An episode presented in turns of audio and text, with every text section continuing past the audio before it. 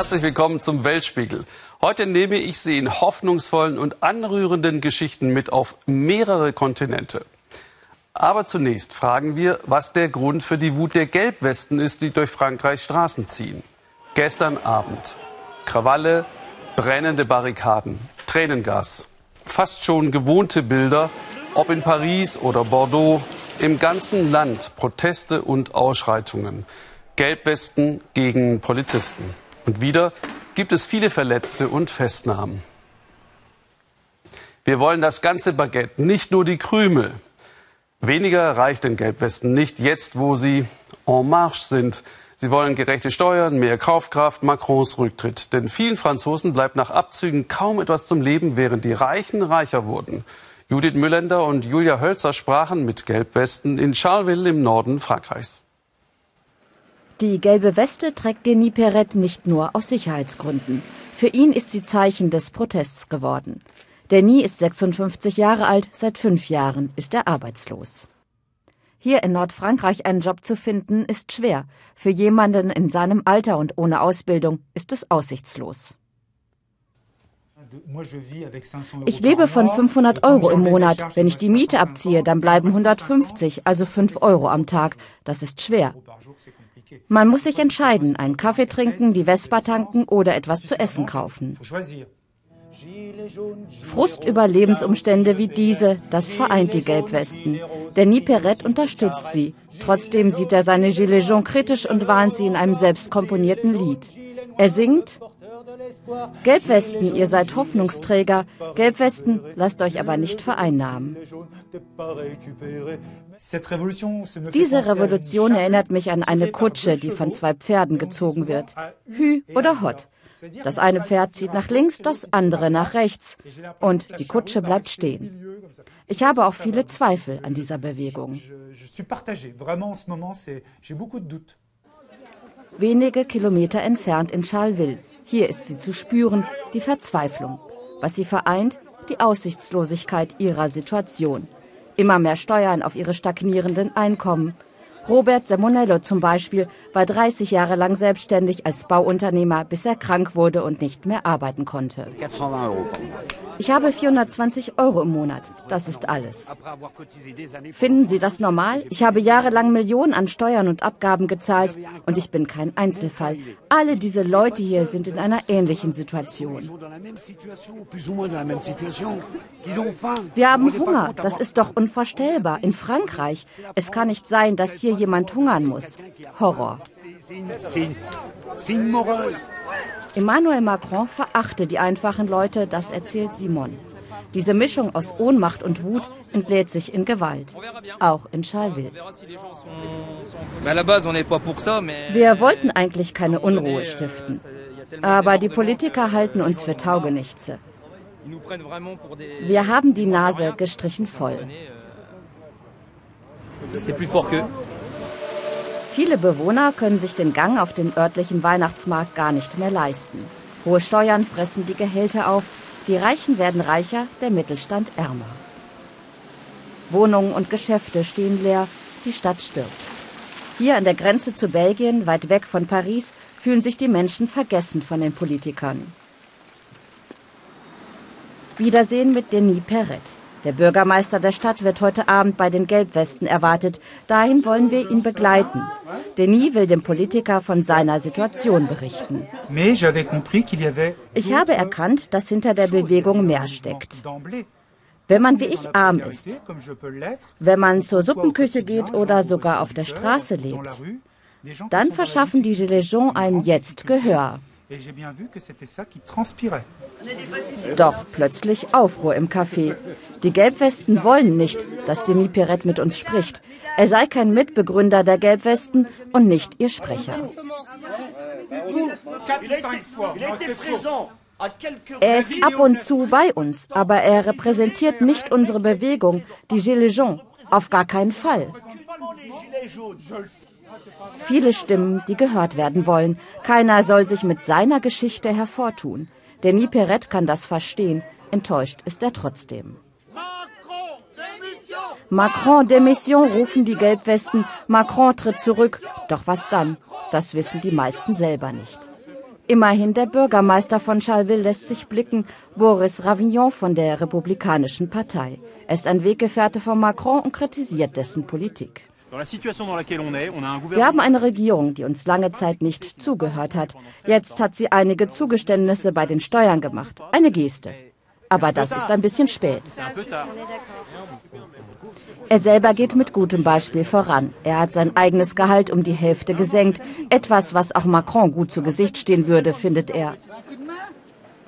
Eines hat Macron mit seiner Politik auf jeden Fall erreicht. Die Menschen in Frankreich halten wieder zusammen.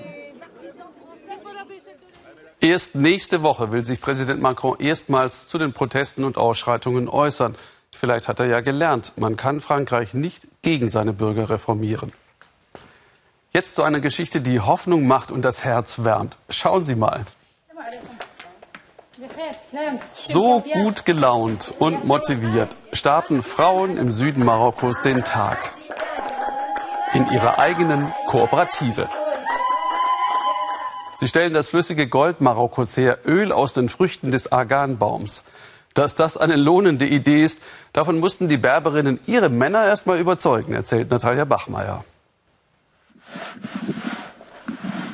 Morgens muss alles schnell gehen bei Mina Akakusch. Den Teig fürs Brot vorbereiten, Tee kochen, was halt zu Hause so anfällt, bevor man zur Arbeit geht. Die Töchter wissen das und helfen, wo sie können, denn seit Mina Geld verdient, geht es der ganzen Familie besser. Minas Mann Hassan arbeitet als Tagelöhner auf dem Bau. Sein Einkommen reicht nur für das Allernötigste, dass beide Töchter trotzdem auf die höhere Schule gehen können, verdanken sie Mina. Bücher, Schulbus, all das kann die Familie von ihrem Geld bezahlen, seit sie in einer Arganölkooperative arbeitet. Bevor ich in der Kooperative angefangen habe, habe ich auch schon Arganöl gemacht, alleine und auf eigene Rechnung, immer so ein bisschen neben der Hausarbeit. Aber da kam nie so viel zusammen, dass es fürs ganze Jahr gereicht hätte.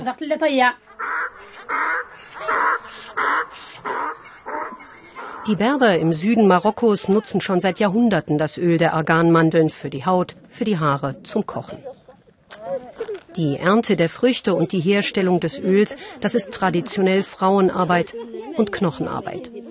Um die mühselige Produktion und den Verkauf besser organisieren zu können, haben die Frauen die Kooperativen gegründet. Ein paar hundert gibt es mittlerweile, so wie die von Mina. Fast jeden Morgen macht sie sich auf den Weg ins Dorf zu ihren Nachbarinnen und Freundinnen. Die gemeinsame Arbeit, da sind sich alle einig, ist ihr tägliches Highlight. Wir verstehen uns hervorragend, Allah sei Dank. Die Stimmung ist immer gut und wenn ich mal nicht hierher kommen kann, merke ich richtig, dass mir etwas fehlt. Jetzt kann ich mir ein bisschen was leisten. Mal was für die Kinder oder was fürs Haus oder für mich was Schönes zum Anziehen. Das ist besser als früher.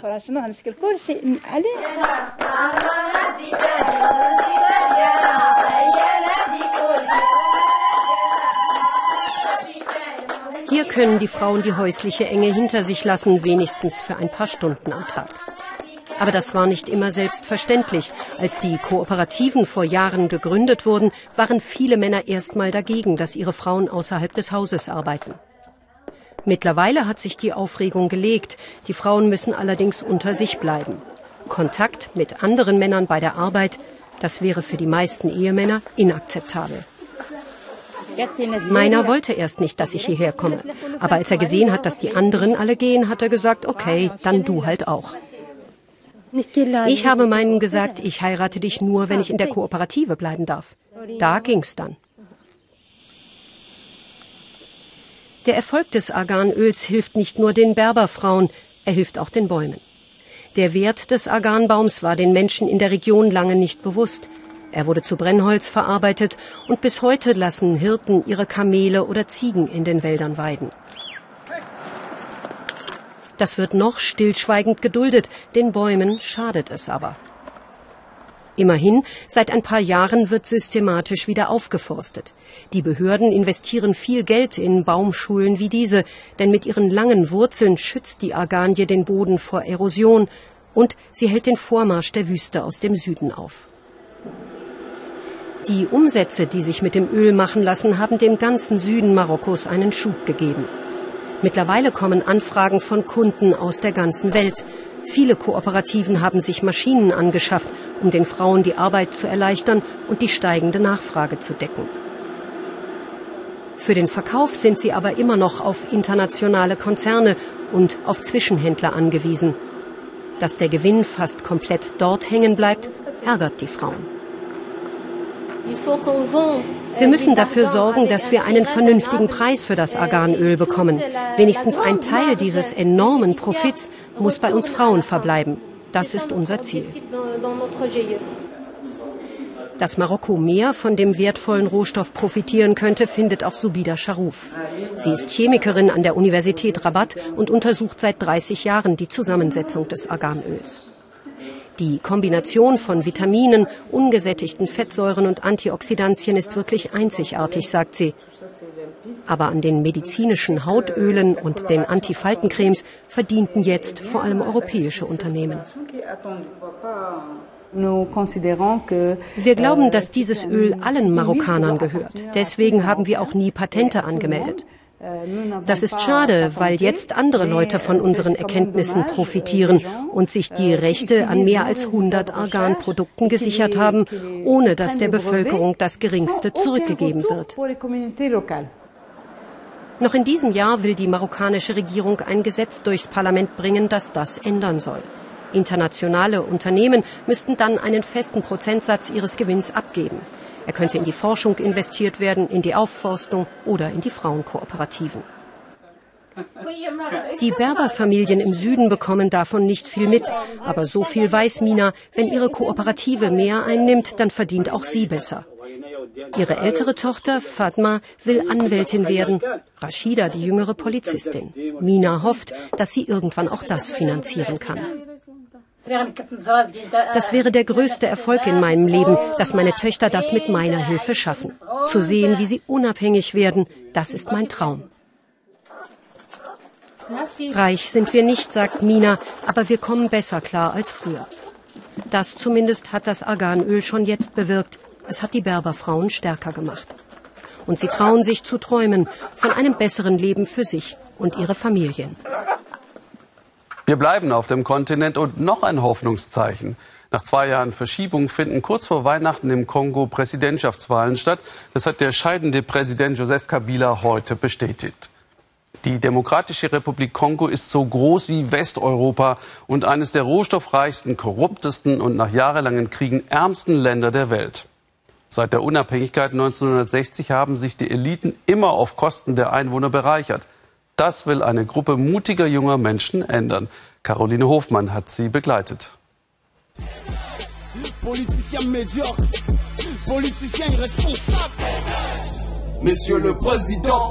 Gegen die politische Klasse, gegen den amtierenden Präsidenten.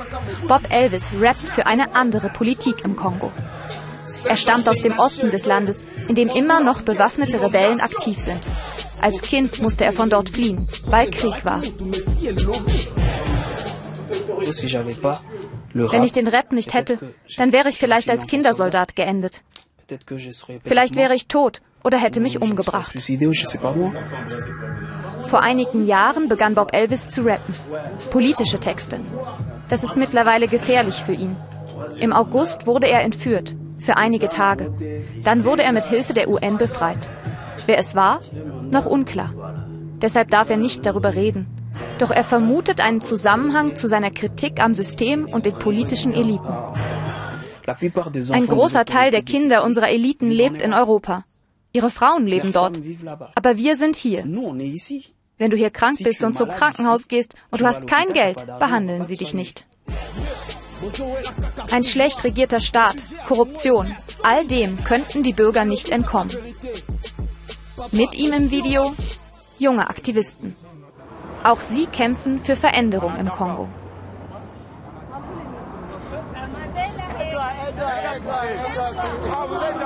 Das kann, wie heute, auch bedeuten, Unkraut zu entfernen. Lucha heißt die Gruppe, übersetzt Kampf für Veränderung. Viele Studenten und Akademiker engagieren sich hier.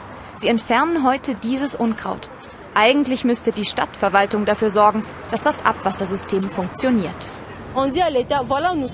Wir zeigen dem Staat konkret, wir sind da. Ihr macht eure Arbeit nicht. Und wir wollen, dass die Leute es auch sehen.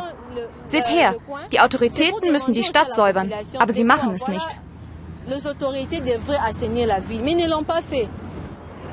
Während die eine Gruppe hakt, beginnt Eunice Etaka Zettel zu verteilen. Wer ist Lucha? Und hat jemand Lust, sich anzuschließen? Die jungen Politaktivisten demonstrieren auch gegen die Regierung. Er hat diese Wahl zwei Jahre verzögert. Präsident Joseph Kabila. Gegen ihn haben sie deshalb immer wieder demonstriert. Dass er im Sommer verkündete, nicht noch einmal anzutreten, sehen die jungen Aktivisten auch als Erfolg ihres Protests an. Politik, darüber wird auf der Straße schnell gestritten. Auch diesen Mann beschäftigt, ob die Wahl fair sein wird. Er unterstützt die Opposition. Der Zustand des Landes macht hier viele wütend. Das macht mich rasend, wirklich. Überall im Land ist die Situation gleich. Aber wir sagen, lassen wir die Wut nicht raus. Es ist wichtiger darauf zu drängen, dass die Autoritäten ihre Arbeit besser machen.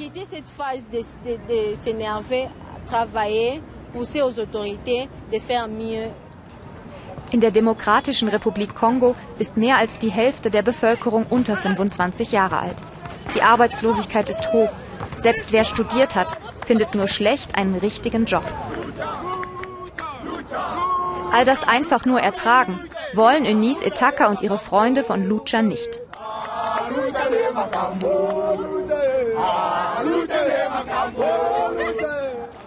Zwei Stunden später. Hier lebt Eunice bei ihrer Schwester und deren Familie. Ihr Vater war Polizist. Doch dann weigerte er sich, einen Befehl auszuführen, erzählt Eunice, gegen Demonstranten vorzugehen. Er wurde entlassen. Ein schwerer Schock für die ganze Familie. Und dann hatte er einen Schlaganfall, der ihn halbseitig lähmte. Das änderte Eunice Etakas Leben. Sie studierte Jura und wurde politisch aktiv. Eine gefährliche Entscheidung. Schon mehrfach wurde sie festgenommen und auch geschlagen. Einmal hat eine Polizistin mir richtig mit ihrem Knüppel auf den Rücken geschlagen. Das hat mich so aufgeregt. Ich habe sie gefragt, warum machst du das?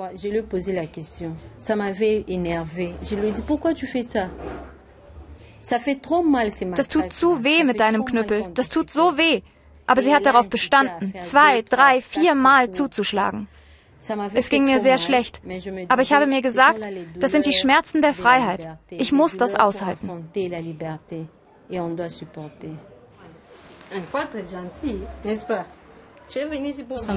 Ich habe jedes Mal Angst und sage ihr, dass sie nicht demonstrieren gehen soll. Aber sie geht immer. Laut Human Rights Watch haben Sicherheitskräfte im Kongo bei solchen größtenteils friedlichen politischen Demonstrationen in den vergangenen drei Jahren fast 300 Menschen getötet. Freunde von Eunice sind bei Demonstrationen festgenommen worden und sitzen im Gefängnis. Eine katholische Schule in einem Stadtteil der Hauptstadt Kinshasa. Wer an Lucha interessiert ist, bekommt zuerst Unterricht. Denn Lucha hat Prinzipien, ist unabhängig, unterstützt keine der Parteien und übt nie Gewalt aus. Das ist ihnen wichtig und das müssen die Neuen lernen. Die Aktivisten gehen sogar noch weiter. Eunice malt es an die Tafel. Immer mehr Kongolesen sollen aufstehen und widersprechen. Davon träumen sie hier. Ein neuer Kongo ist endlich vereint. Alle Menschen profitieren auf die gleiche Weise vom Reichtum des Landes. Und die Menschenrechte werden geachtet.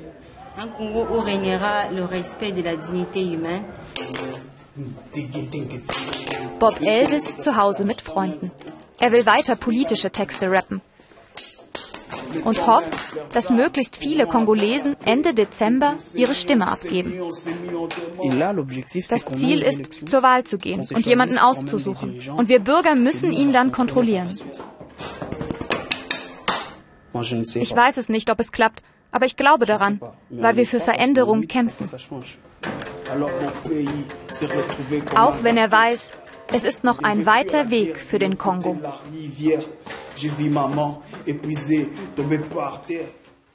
Wer in der Stadt lebt, weiß oft nicht, wohin mit dem Auto. Da kommt man auf die tollsten Ideen. Mike Lingenfelser hat eine entdeckt in Tel Aviv. Tel Aviv. Die Stadt, die nie stillsteht.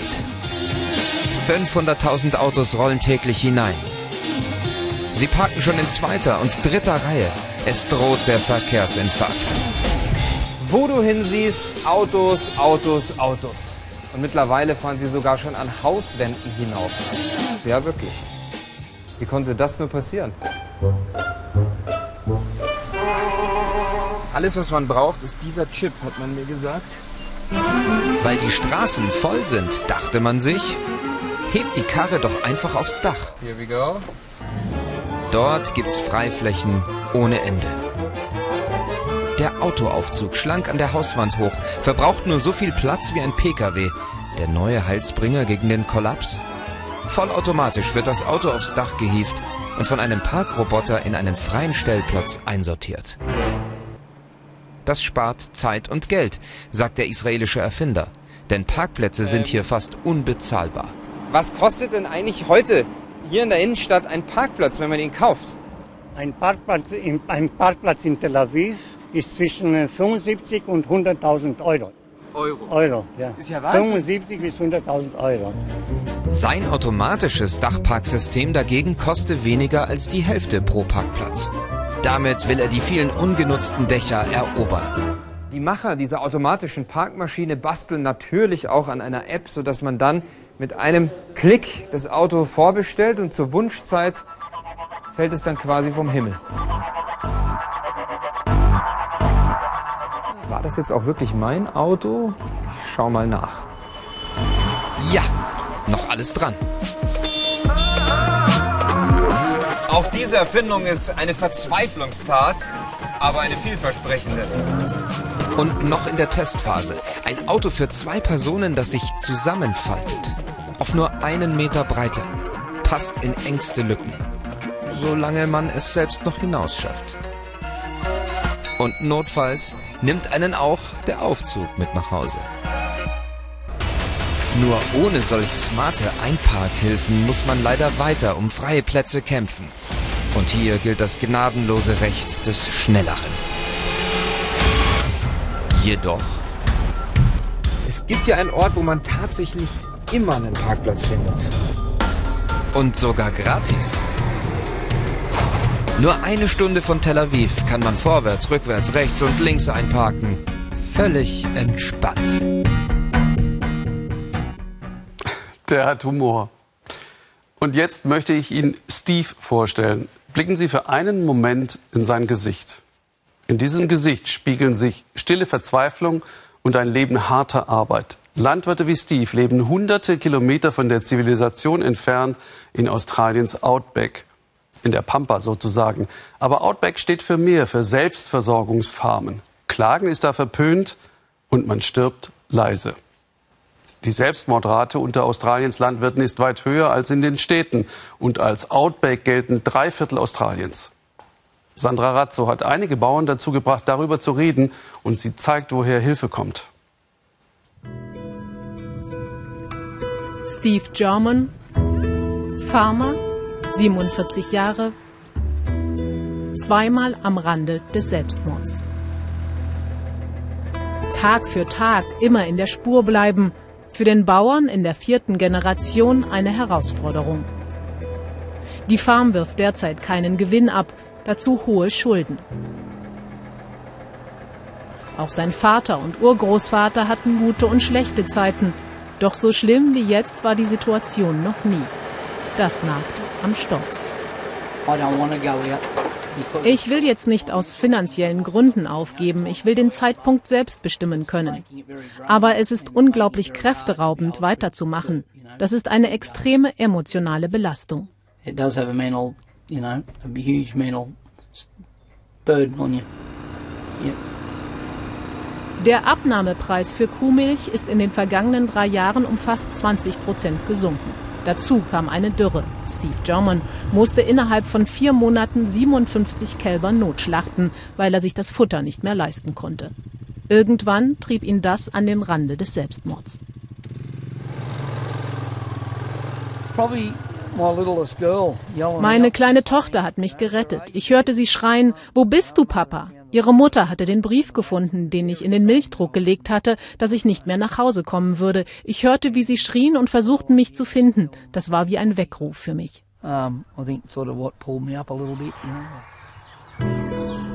Mary Guy, 56 Jahre, Witwe. Ihr Mann hat sich Ende 2016 das Leben genommen. James war immer ein starker, lebensfroher Mann, erzählt Mary. Doch obwohl sie nebenbei als Krankenschwester hinzuverdient, reicht irgendwann das Geld nicht mehr. Er war Bauer, seitdem er 15 war, und wir hatten die Entscheidung getroffen, die Farm zu verkaufen, weil alles den Bach runterging. Wir wollten nicht warten, bis die Bank uns rausschmeißt. Eine rationale Entscheidung, mit der ihr Mann emotional nicht klarkommt. James erhängt sich. Das hier ist unsere Art zu leben, kein Job. Wir atmen das Land. Bauern lieben das wirklich, bis hin zur Selbstaufgabe.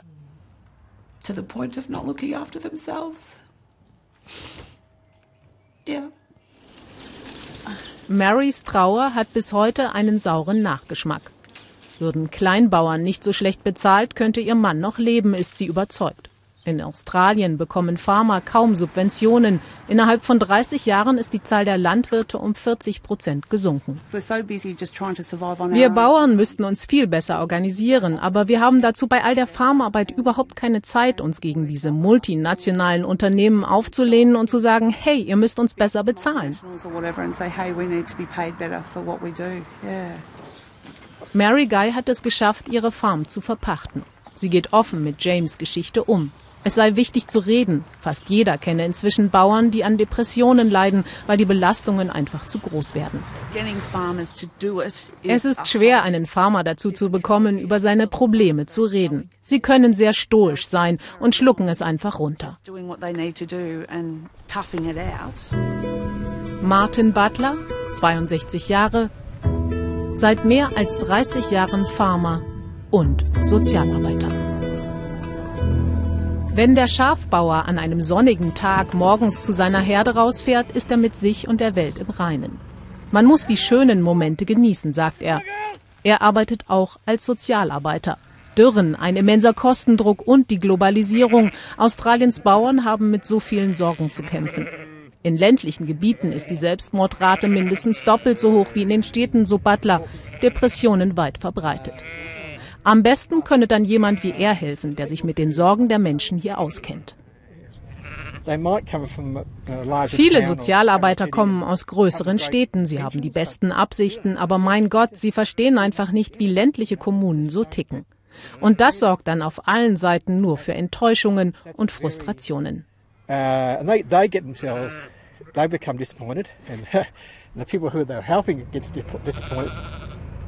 Martin Butler fährt dorthin, wo er die meisten Bauern trifft. In den Wollabray Landwirtschaftsladen, die Kontaktbörse hier in der Gegend.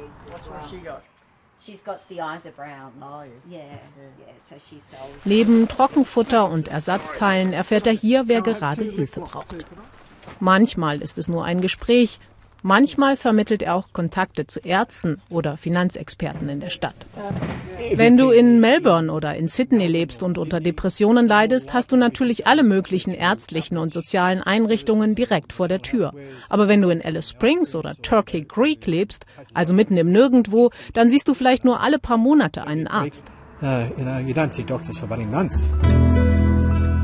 Zurück auf der Farm von Steve German. Zu den finanziellen Problemen kamen ein Krankenhausaufenthalt und eine kaputte Ehe. Aber eine Alternative zur Farm sieht Jorman für sich derzeit nicht. Seine beiden Töchter müssen mit anpacken auf dem Hof. Vor der Schule melken, nach der Schule melken. Irgendwie müssen sie ja durchkommen. Wie ich mit der Situation umgehe? Gar nicht. Keine Zeit. Ich bräuchte eine Menge Zeit.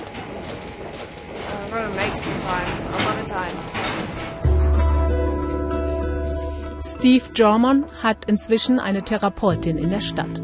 Er ruft sie an, wenn er die Verzweiflung allein nicht mehr aushalten kann. Manchmal will ich daran glauben, dass es die Zahnfee und den Weihnachtsmann wirklich gibt. Ich habe keine Ahnung, wie meine Geschichte ausgeht. Aber im Moment will ich den Stecker nicht ziehen. Der 47-Jährige versucht an seine beiden Töchter zu denken, wenn es Nacht wird, auf seiner Farm und in seiner Seele. Katzenjammer in Downing Street Number 10, dem Sitz der englischen Premierministerin Theresa May. Denn am Dienstag stimmt das Parlament über ihren Brexit-Vertrag mit der EU ab. Und alle prophezeien, das gibt eine fette Niederlage, das ist ihr Ende. Aber vielleicht sind das auch nur, mit Verlaub, Szenarien alter weißer Männer, die an die Macht wollen, ohne einen besseren Weg zu kennen. May hat jedenfalls immer wieder überrascht. Zuletzt tänzelnd und gut gelaunt auf dem Parteitag. Juli Kurz über eine unbeugsame Regierungschefin, die daran festhält, das Ergebnis der Volksabstimmung umzusetzen. Three, two, Ein Moment des besinnlichen Friedens in Downing Street. Die Hausherrin höchstpersönlich zündet den Weihnachtsbaum an. Seit mehr als zwei Jahren wohnt sie hier. Doch wie lange noch? Alles, was als nächstes auf der Insel passiert, passiert ihretwegen es ist ihr Brexit. Ihr Deal mit Brüssel, den sie am Dienstag durchs Parlament bringen will. Und es steht nicht gut um Theresa May. Der Widerstand ist groß, die Premierministerin muss kämpfen. Dieses ist der beste Deal für das britische Volk. Ich bitte um Ihre Unterstützung im Interesse unserer Wahlkreise und unseres Landes. Ich empfehle dieses Abkommen mit meinem ganzen Herzen. Es geht für Theresa May um alles. Wie wird sie in die Geschichtsbücher eingehen? Ist sie die durchsetzungsstarke, standfeste Premierministerin, der es gelungen ist, das Land durch stürmische See zu führen und am Ende in einen vielleicht glanzlosen, aber doch vorerst sicheren Hafen? Oder hat sie sich mit ihrer störrischen Art selbst versenkt und mit ihr das ganze Land ins Chaos gestürzt? Philip Lee kennt Theresa May seit mehr als 20 Jahren. Er war einst ihr Vertrauter, diente bis zum Sommer im Kabinett, bis er hinschmiss. Er sah das Drama, den Widerstand im Parlament kommen, aber die Premierministerin wollte ihm nicht zuhören. In schwierigen Situationen ist es großartig, jemanden zu haben, der wie Sie entschlossen ist, unerbittlich, pflichtbewusst, bis zu dem Punkt, wo das kippt in Inflexibilität. Und das war genau meine Angst. Vielleicht liegt die letzte May-Hochburg im Land in Maidenhead. Seit 20 Jahren ist es der Wahlkreis der Premierministerin. Nur 40 Kilometer von hier ist sie aufgewachsen. Mancher meint, das Abkommen, das die Pfarrerstochter ausgehandelt hat, sei wie sie selbst, gewissenhaft, vorsichtig und provinziell, aber eben ohne Visionen für die Zukunft. Hier können Sie daran nichts Schlechtes finden. Im lokalen Pub prangt stolz das Foto von einem Besuch der Premierministerin. Und die Tennisdamenmannschaft von Maidenhead, die gerade ihre Weihnachtsfeier im Pub feiert, zeigt sich 100% May-loyal. Sie ist wundervoll und sie tut uns sehr leid. Und wir fragen uns, wie sie nachts schläft. Sie versucht, das Wahlergebnis zu erfüllen, ob man es nun mag oder nicht. Aber wer will schon mit ihr tauschen? Sie kann das nicht gewinnen. Und so führt am Ende auch der Brexit-Kampf, der das Land so tief spaltet, nicht am beschaulichen Maidenhead vorbei. In der Hauptstraße hält ein Anti-Brexit-Bus. Sie, die 48 Prozent, die für den Verbleib in der EU gestimmt haben, wie die Premierministerin selbst, fühlen sich schon seit langem von ihr missachtet. Wir wollen diese Chaosregierung nicht, diesen Brexit nicht. Wir wollen eine zweite Abstimmung. Das Problem der Premierministerin, sie hat sich früh viele Feinde gemacht.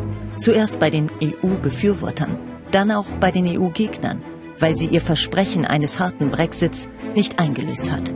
So wird es immer einsamer um Theresa May. Sie kapselt sich ab, ist geheimniskrämerisch gegenüber ihrer Partei. Die Loyalität zu ihr schwindet.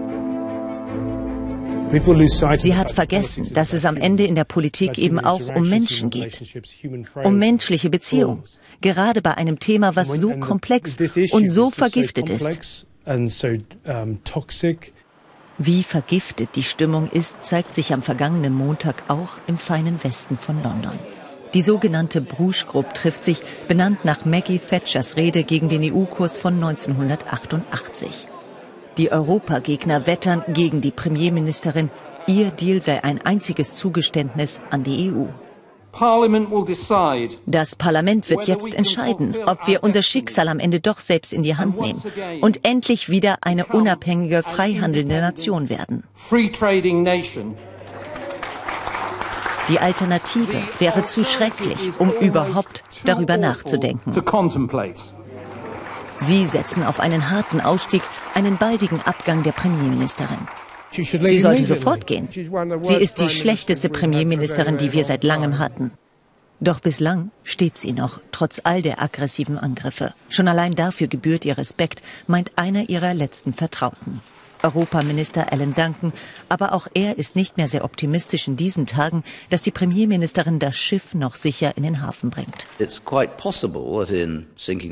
Es ist gut möglich, dass indem das Schiff versenkt wird, wir am Ende mit einem parlamentarischen Stillstand enden, bei dem es für nichts eine Mehrheit gibt. Eine kafkaeske Situation, in der wir gefangen bleiben. Im Amtssitz der Premierministerin wird in diesen Tagen längst diskutiert, ob Theresa May sich doch auch im Falle einer Niederlage halten könnte. Denn die Hausherrin, das hat ihre Amtszeit gezeigt, dürfte Number 10 nicht kampflos ihren Gegnern überlassen. Nächsten Sonntag erleben Sie einen ungewöhnlichen Weltspiegel. Isabel Schajani, Nathalie Amiri, Ute Brucker und ich verlassen das Studio und untersuchen, wie sich die Ernährung der Welt verändert. Ich habe dafür in Shanghai Knödel gemacht, mehr schlecht als recht, und mit Hilfe künstlicher Intelligenz zum Kunden geliefert. Ihnen noch einen schönen und interessanten Adventsabend hier im ersten.